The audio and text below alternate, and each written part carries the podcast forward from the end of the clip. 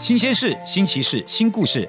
大家好，欢迎收听意莹陪你聊心事，我是阿 Ken。永续是什么？除了直觉联想到环境生态保育，事实上，永续发展与我们的生活紧密相连。在这个节目里，第一银行将邀请多位名人来宾，针对各种永续话题进行讨论，让永续未来不再只是想象。台湾最独特且珍贵的地方，就是多元族群所带来的丰富文化。尤其在我们的原住民朋友，他们的神话、古窑、图腾和编织等文化呢，都是那么的美丽。原住民朋友在艺术和体育方面的成就呢，也都可以说是真正的台湾之光。今天这位来宾呢，除了在音乐跟戏剧方面的发展啊，他在部落传承和社会关怀上也付出了很多心力。让我真的非常的佩服，让我们一起来欢迎创作歌手、演员舒米恩，欢迎你。Hello，大家好，我是舒米舒米恩。Hello，Ken 哥，你好，你好。哎，我跟你是第一次 见面哈。对，哇，可是，在演艺圈里面，你应该是我的前辈了。哎，没有吧？有。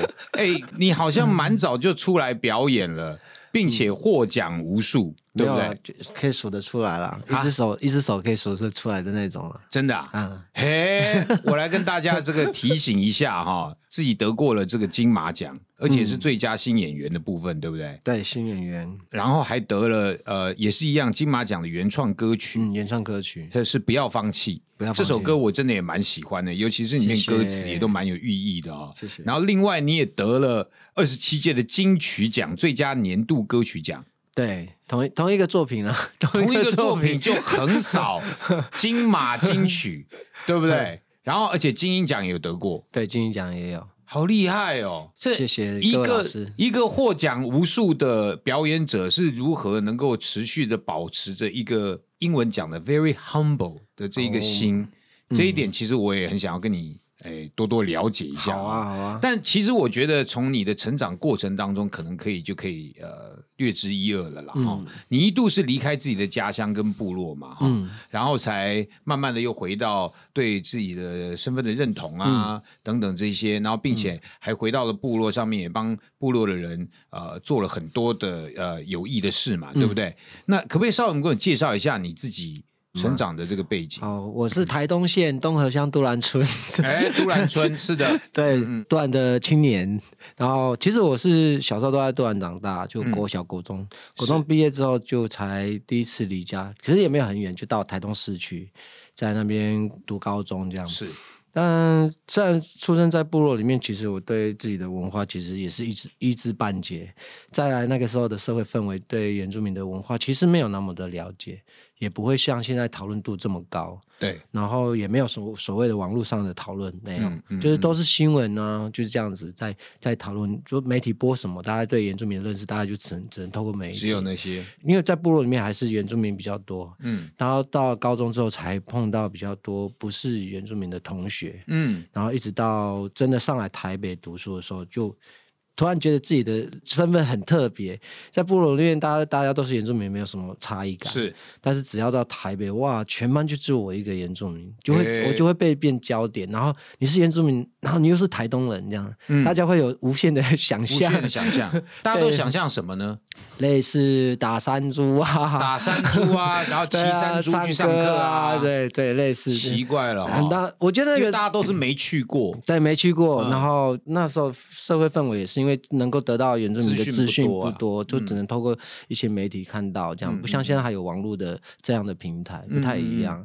但在那个时候，我因为上来台北，在台北读书，然后大家对我的身份好奇的时候，我才开始对自己的原住民身份有有了那么一点点好奇，有动力想要去多认识自己的原住民身份。是因为其实年纪小的时候，大家可能。呃，会关注的东西不太一样了，不太一样。你说什么身份认同啊，或者是对啊，对一个高中高中生不可以，他 要为部落做一点事，那时候可能还没有，焦点会放在别的地方，因为成长的过程当中嘛，可能焦点都在街舞啊、乐音社啊，对啊，然后不然就说我可不可以认识谁啊，跟谁交交朋友啊，等等这些，对不对？你自己的背景哦，我看到就是爸爸远洋渔船，远洋渔船跑船的，然后后来又生病。然后那时候爷爷好像也生病，哦，对，我的阿公就国中二年级二年级就去世了，然后，嗯，可是我觉得阿公给我一个很大的，我对我来讲就回回去做文化工作的很大的线索，嗯，我阿公在部落里面还算有，就是有影响力。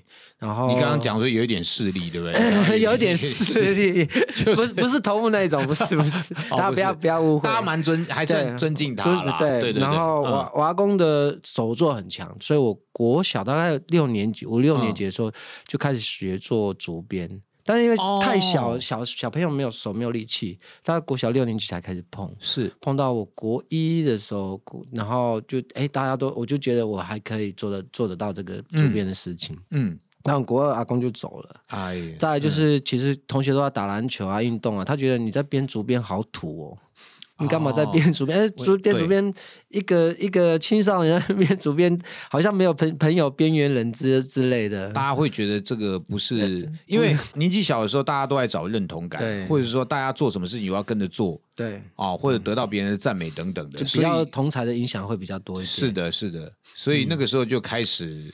就好，那就不要做主编，就开始。但这个就是后来我为什么会有。这个线索是因为我后来在大学的时候，刚好我的学校就是呃艺术大学，然后有一些工艺系的同学他们在做一些手作，我就说我可以做主编，他们不相信，我就做给他们看，然后做到他们的老师也叫我去他们课班上上课教同学，这样子，对，我就突然已经会厉害到可以也可以教老师，可以教老师，老师很好奇，因为他们没有看过，没有看过这样子，对，没有看过年轻人编，这个就是文化的传承哎。其实就是啊，但是那个种子是在国国小六年级、国一的时候种下，但是真的被被鼓励到的时候，已经出社会，应该说上上了台北读书大学了。嗯，对于身份认同上面，其实你除了这个呃，比如说你来来了这个城市里面念书嘛，哈，然后比如说自己的身份问题啊，还有尤其你提到一点，就是你在讲原住民语的时候，嗯，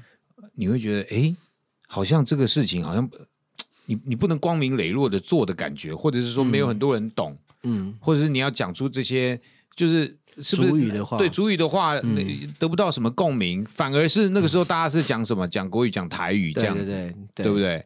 那我的主语其实也是很后来的，就是上了台北读书的时候才开始觉得，哎，好像要怎么自己的语言不太会这样，嗯。我真正很认真、很认真，第一次参加完整的丰年祭，大概就是我大一升大二的暑假。是我以前都觉得那个好好土这样啊。然后觉得好累，然后大家都这个话只有原住民朋友可以自己讲，讲自己讲。你要是别人来讲，你试试看哦，对啊，不土的，怎么会呢？对，那个其实我也参加过一两次啊。然后哇，太热闹，太好玩了，而且到最后一定是倒地啊，可能是长辈吧。你又跳舞啊，然后后来又喝啊，哇，那不不 很开心是很开心，但是就是呃，但是中间有有一些仪式，就是是是，其实。这才是重要的。对对，就是可能就像年夜饭一样，它其实是不是表面看到的吃一顿饭？是，所以大家看到的祭典说，它不是表面上面的呃唱歌跳舞而已，他中间还是有很多他也该要做的事情。那个东西就我觉得就是要回去自己的部落里面认识自己祭典，才会知道这些文化的知识。没有错，而且你在推广这个原住民文化，的确是。不遗余力嘛？哎，尤其是你的呃创作里面，大部分都是啊阿美族语嘛，对不对？族语。哎，这个是一个你自己，因为我知道很多的原住民歌手们，他可能嗯，都就是之前啦哈，比较想说，那我们就打入这个华语流行乐坛这样子。但是你还是蛮坚持，而且持续有在做这个自己语言上面的推广，对不对？我自己一开始只是自己的练习，嗯，然后。到后来我回去部落的时候，就回到我自己村庄了，就看到国高中生他们就不喜欢。呃，自己的文化，比如说叫他们唱传统歌舞啊，跳传统舞，他们不愿意。然后那时候在哈韩，哈韩，然后你灵机一一转，我要不然就是写一个很像舞曲的东西，但是用阿美族语，哎，然后做让就是 引起他们兴趣，让引引起他们兴趣，就是我努力去模仿那些编曲，然后做一张舞曲的一一个舞曲的歌，好了。但是我觉得这个就是这个时代的原住民的状态啊，就是小朋友不可能一直只有听传统歌，他一定会知道是外面世界在发生什么事情，而且很好奇外面的事情。但是他在好奇的过程中，他有某种程度也产生一种自卑，哎，就是好像别人比较好，我们比较差。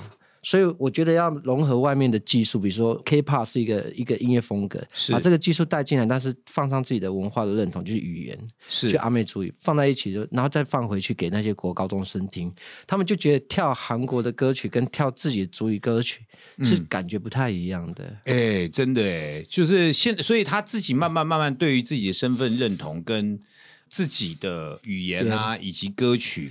慢慢就展现多更多的兴趣，这样结合在一起，我觉得好像蛮合理的耶。你像你刚刚讲到现在，我觉得你回到部落啊，然后对于这个自自己的身份、身份认同，然后并且想要影响下一代，这其实就是一种教育嘛。对，它的确是一个教育的部分，因为当你有自信的时候，你在学习的过程就不会有那么多挫折。对，但通常就是没有自信，比如说啊，英文很难，数学很难，然后慢慢的就放弃了这些事情。对对对。但是你透过其他的东西帮助，呃。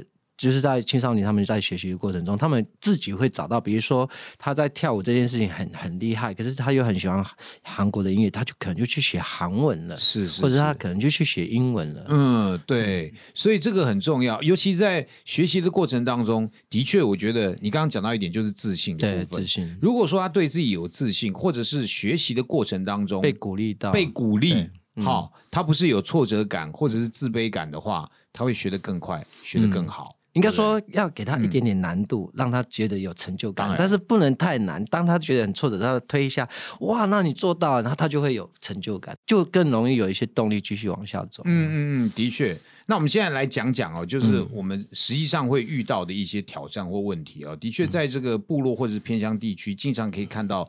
爸爸妈妈为了生计奔波嘛，啊，比如说你的爸爸也是嘛，对不对？无暇照顾家中的孩子，那有些时候只能交呃交给年迈的长辈照顾，导致在这个教养跟课业上面不太容易面面俱到了哈。那也有可能因为经济的关系，年轻人就放弃学业，提早进入了社会了嘛。嗯嗯。但是良好的教育的确可以改变自己的人生。第一银行文教基金会长期的关心弱势啊，原住民以及新住民的学生的教育发展啊，希望能够协助培育新的一代成为优秀的社会人才嘛。所以呢，呃，有实施办理资优弱势学生奖学金计划。嗯，提供奖助学金，帮助需要被帮助的学生们，减轻他们的生活负担哦，让他们可以安心的求学。嗯，所以其实企业的力量是非常重要的。嗯，我觉得奖学金的确它会解决掉一些困难的事情呢。是，有些家庭真的就是可能就没有那么充分的资源，比如说住宿舍。要就要钱，吃饭也要钱，学费什么都要钱。没错，这些奖学金其实是有机会处理掉这些困难的。的确，哎，我们刚刚讲到这个第一银行文教基金会提供奖助学金，帮助弱势的孩子们，让他们可以安心读书嘛。嗯，那相信你应该比我们有更深的感受啦，因为原住民的这个教育问题一直都是大家关心的焦点啊。嗯，其中当然包含了这个中辍啊、单亲、隔代教养等等的这些问题。嗯，而且这些问题哦。很可能就会影响到他们的一生哦，对不对？嗯，你觉得我们还能为他们提供哪一些协助呢？或者是你现在正在进行什么？其实我现在发现，就是我另外一个观察，就是说，对，其实的确还要有一个很重要的关键角色，就是老师。老师，然后老师也很需要资源。嗯，他如果他自发性的在在部落里面，或者或者在比较弱势的地方去帮助这些孩子们，可是老师本身也是人啊。是，他也需要被支持。我觉得会会有这样的状态，因为现在可能大家会想要去捐一些物资，但是如果没有人把它做到最好的使用的话，那个人很重要。对，那个人就是老师。对。就各各式各样的老师都有可能，可能安亲班的老师，也有可能是课后辅导老师。有些学校老师很少嘛，可能一个学校只有四个老师、五个老师。对对，他们 对，所以我我常常会想啊，因为小时候的确我们看到老师，我们就觉得老师是万能的。对，老师是万能，但老师也是人。对啊，好像老师他就不会有什么情绪上的高低起伏吗？或者是他经济上面也需要被支持？他经济上面其实也需要被支持。嗯，好，那比如说你刚刚讲到了一个学校可能就有四五个老师。对。所以除了经费之外，好，他们还需要什么？你觉得就是他们需不需要一个，比如说学校跟学校之间的凝聚力呢？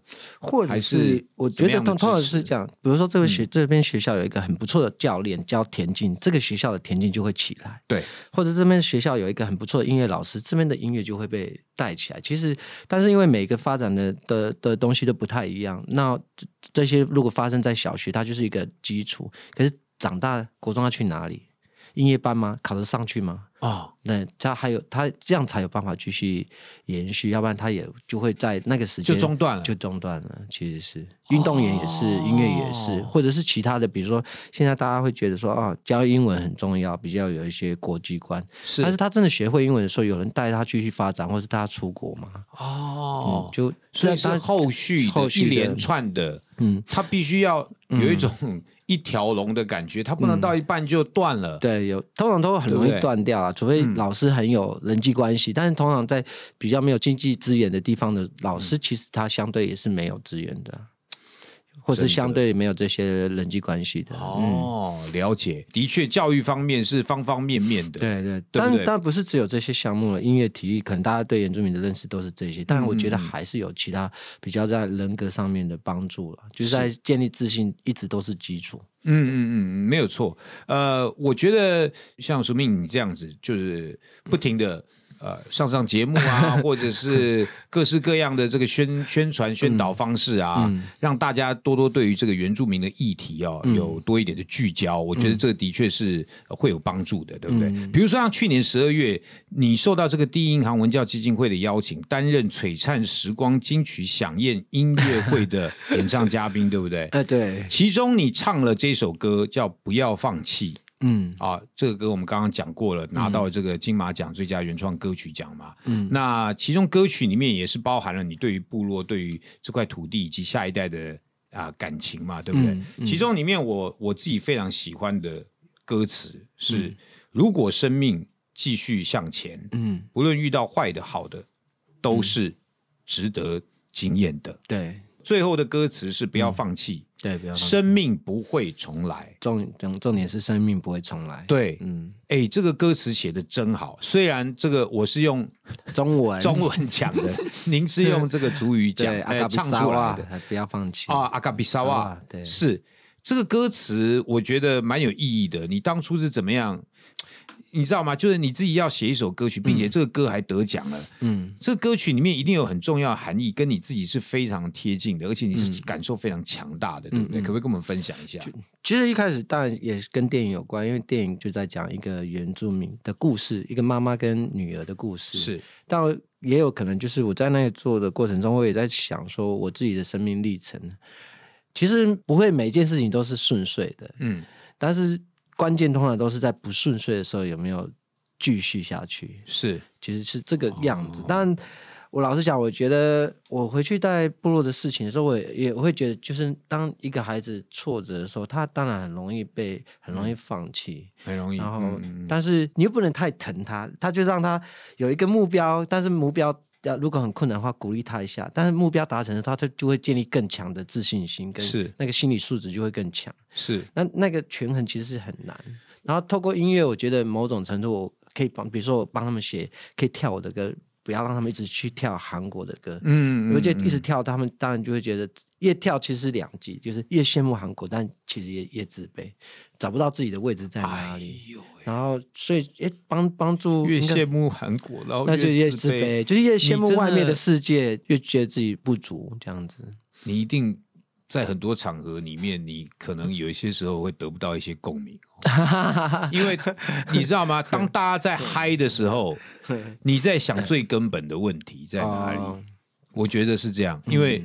我也是这样，因为我觉得娱乐产业它绝对是可以带动文化的一个很重要的呃一个一个方式，一个方式，一个武器都好，你知道吗？因为你等于是跟全世界展现你自己到底是什么样子。那当他展现的这么好的时候，一定会想想说：哇，我们不能只有喜欢而已吧？我们当然可以去欣赏别人，都没有问题的。那我们自己呢？嗯，我们自己。不能说喜欢人家，然后我们自己觉得我们讨厌自己，或者不喜欢自己，这不太对啊。对啊，就是在羡慕别人的同时之间，其实也在克服自己的自卑的问题啊。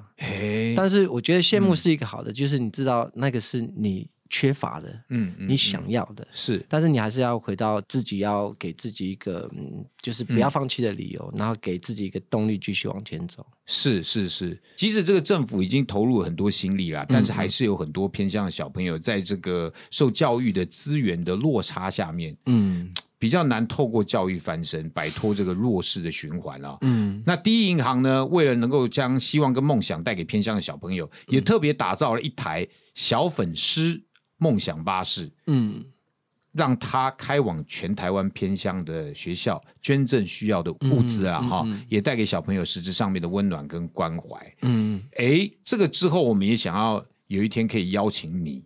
哦，哎，对，跟着我们第一行的小粉丝啊，梦想巴士，嗯一起前往部落或者是偏乡的学校，嗯嗯，把这更多的梦想跟希望带给我们带去的不是只有物资而已，我们带去的是梦想跟希望，就是一个刺激啊。就是有时候你知道，小朋友在在成长过程中，他不会知道平常发生什么事情，可是只要有一件事情让他印象深刻的时候，他一长大都会记得。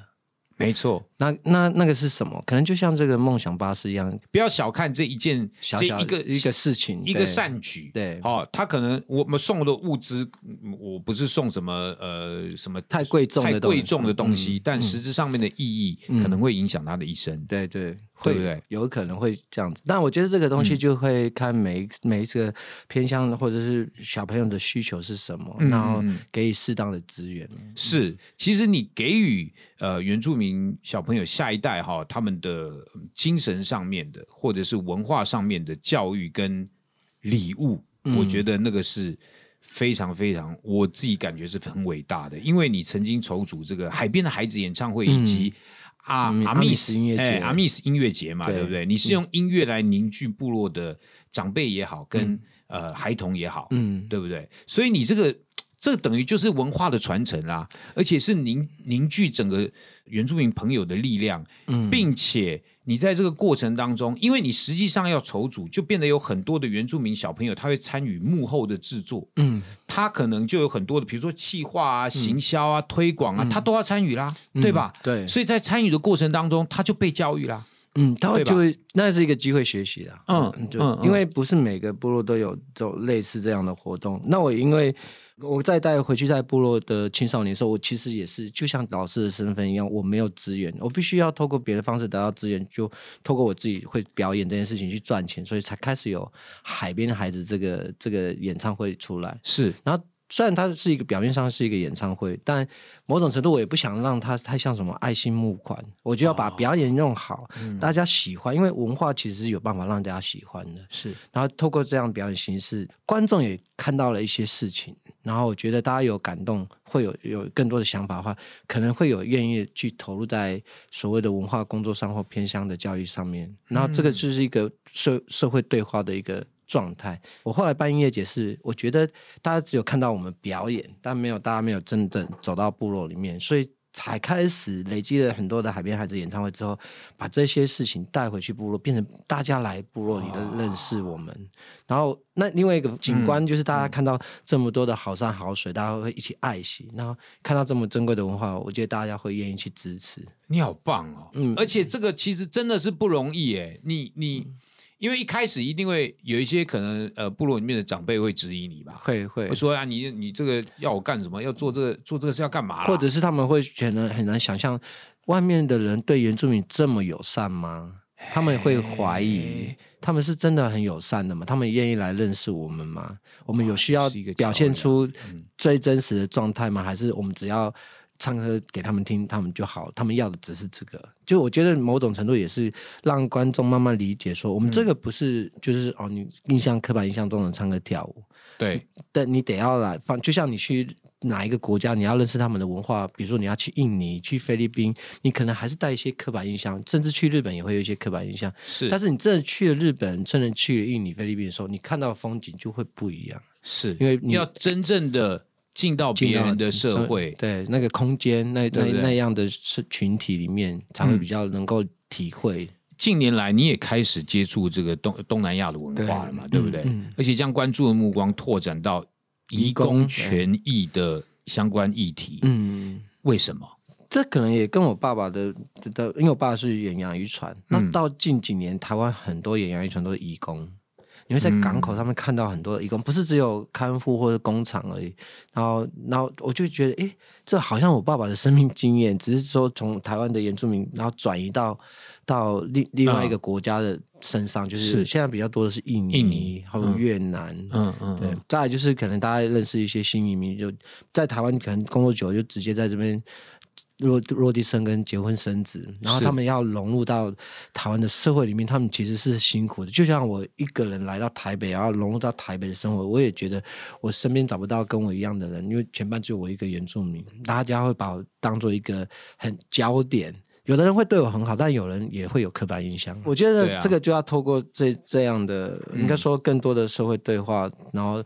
去翻转这样的事情，嗯嗯嗯嗯，然后某种程度，这些移工其实也是相对的经济弱势啊，他们可能是羡慕台湾有更好的资源，所以才才愿意来到台湾工作的。但是相对于台湾，他们又好像又显得比较匮乏一些。对他们，就是如果是你自己嗯的环境啦是非常富足，或者是你有选择的话，其实应该大家都会想要待在自己的家乡去工作打拼啊。那他们一当然，就是有有有他们自己的理由会来到台湾嘛，对不对？那实际面我们来讲讲看哦，就是像移工的朋友，假如在台湾哦，他们要赚到这些钱，他们的薪资哦，要要要汇汇款到家乡，这个是最实际的哈。对，那很实际。就是这之前常常选择以高风险的这个。呃，地下汇款嘛？哎，就把钱就汇兑汇兑管道啊，汇兑管道把钱汇回家乡啊。那这个事情其实也是呃有风险的，有风险的，因为不太透明。嗯，也有也有可能会突然这个款项就不见了，也有遇过这种状况，对不对？所以为了落实呃普惠金融，第一银行推出了这个印尼。快捷善加汇款的服务，嗯嗯，啊，非常贴心哦，提供这个印尼文跟中文的对照。专属的汇款申请书，就可以解决这个语言隔阂上面的问题，就可以让我们移工朋友啊非常安心的把这个款项汇回家乡，对不对？这个其实是蛮实际的一个帮助。而且大部分台湾都是英文啊，我觉得印尼相对的他们英文可能没那么熟悉，嗯嗯嗯，比起菲律宾来说了，是，所以他们其实很需要这样的印印尼文的翻译。那很棒啊！其实你一直以来都是。在做一个，就是呃呃，等于是种族之间的一个桥梁，嗯，这其实是非常重要的。那那你你觉得他们遇到最大的问题，现在需要被大家关注或解决的又是什么呢？他们可能应应该说，移工来台湾，他一开始的基础就是为了要赚钱，是，但是生活不是只有赚钱。所以他们生活中发生的事情都需要被关注，比如说万一意外受伤怎么办？是，但连基本的健康的身体都没有。嗯，再就是他们要求助的时候，他们能够求助的管道在哪里？是，其实其实相对的，我觉得他们会没有太多可以选择的地方。这件事情可以慢慢告诉社会说，其实有一群人在台湾生活，嗯，他们其实也也有需要的。再来就是他们可能没有办法骑机车，因为台湾没有开放这样的驾照，或者他们没有钱或资源去考驾照，他们大部分还是骑脚踏车啊。就类似这种他们的交通移动，哎，那这怎么办？这个要推 还可以啊，骑脚踏车蛮健康的，只是他们要去很远的地方可能不方便而已。嗯，类似，但但我觉得这个是，但因为环保的关系，我们骑。脚踏车蛮好，电机车、电机车也不错。哎对，但是问题是现在没有办法，没还没有开放，他们可以。其实有了，但是可能他们没有这个钱，或没有这个时间。他们一个时间一个月才放一几天的假，对对对。而且他们可能家里需要，他们可能甚至不连放假都不要。他因为他家里可能需要更多的钱，他必须要花更多的时间去赚钱。他可能连放假都不要了啊！是哦，辛苦哎。对啊，那辛苦。我觉得之后可以。慢慢慢慢的，就是在福利方面，或者是我们可以明文规定嘛，就是说，如果说你在交通上面有需要的话，嗯，是可以有这个，就生活上面有很多的被支持或被照顾的那个照顾的那个社会社会社会福利的那个机制的，应该说那个机制要有，要不然他们求助无门了。嗯嗯，而且台湾会讲印尼文的其实也是少数，的确，但是的确。台湾超多印尼移工的，也很多越南移工的。嗯嗯嗯嗯嗯嗯而且他们在这边工作，其实某种程度也是帮助台湾某某些事情的缺口。比比如说很重的劳力，当然，就像我爸爸那时候去做远洋渔船，他也是一个很重的劳力工作，是，但没有这些远洋远洋渔船走在前面，台湾的经济也不会到现在这个状态。嗯，所以其实它可以变成一个良善的循环的。是，的确，每一个工作它真的不分贵贱，而且呃都是值得被尊重、尊敬的。嗯。最后，最后还是要问问你啦，就是不管是原住民朋友，或者是移工的朋友，嗯，呃，当然除了最基本的尊重、理解，嗯，你觉得还有什么样子的议题是大家需要去关心的？嗯，呃，或者是我们应该政府应该努力推动的？可能大家觉得啊，我一个人能够做什么？就像环环保一样，你一个人其实可以做很多事情。是，然后我也觉得有第一银行像这样的企业，如果能够帮忙发声的话，其实是更。加分的，更快让社会理解，其实有一群人是有这样的需求，需要被帮助的。是，就像第一银行文教基金会，对不对？他们这个刚刚我们讲到了嘛，小粉丝梦想巴士，对不对？大家可以开着这个梦想巴士，呃，去。啊，偏乡啊，或者是呃寻找弱势的朋友们，嗯嗯，然后给他们一些物资等等的这样的一个帮助，都是非常好的。嗯，抛砖引玉啦，希望这个呃社会上面有更多的企业、更多的组织都能够一起提供这样子的关怀。嗯嗯，所以今天我们真的要感谢苏明，呃，跟我们分享偏乡以及部落教育急需解决的问题啊，以及移工在台湾打拼所遇到的困境。相信你跟第一银行。嗯，都希望唤起更多的企业跟民 众的关注，好不好？为这个社会投入更多需要的帮助。嗯再次谢谢苏明，谢谢你，谢谢。好的，如果大家喜欢这个节目啊，欢迎到各大 Podcast 收听平台订阅节目啊，留言评论评分一定要五颗星好吗？并且分享给你所有的朋友啊，我们下次见喽。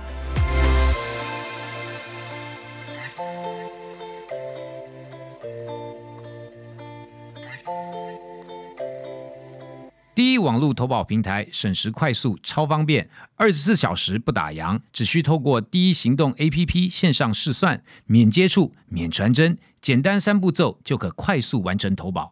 多样保险商品供您选择，轻松拥有年金保险，缴费弹性无压力，累积多少自由决定。祝您稳定累积资产，简单理财无负担。第一银行就在你左右。第一银行就在你左右。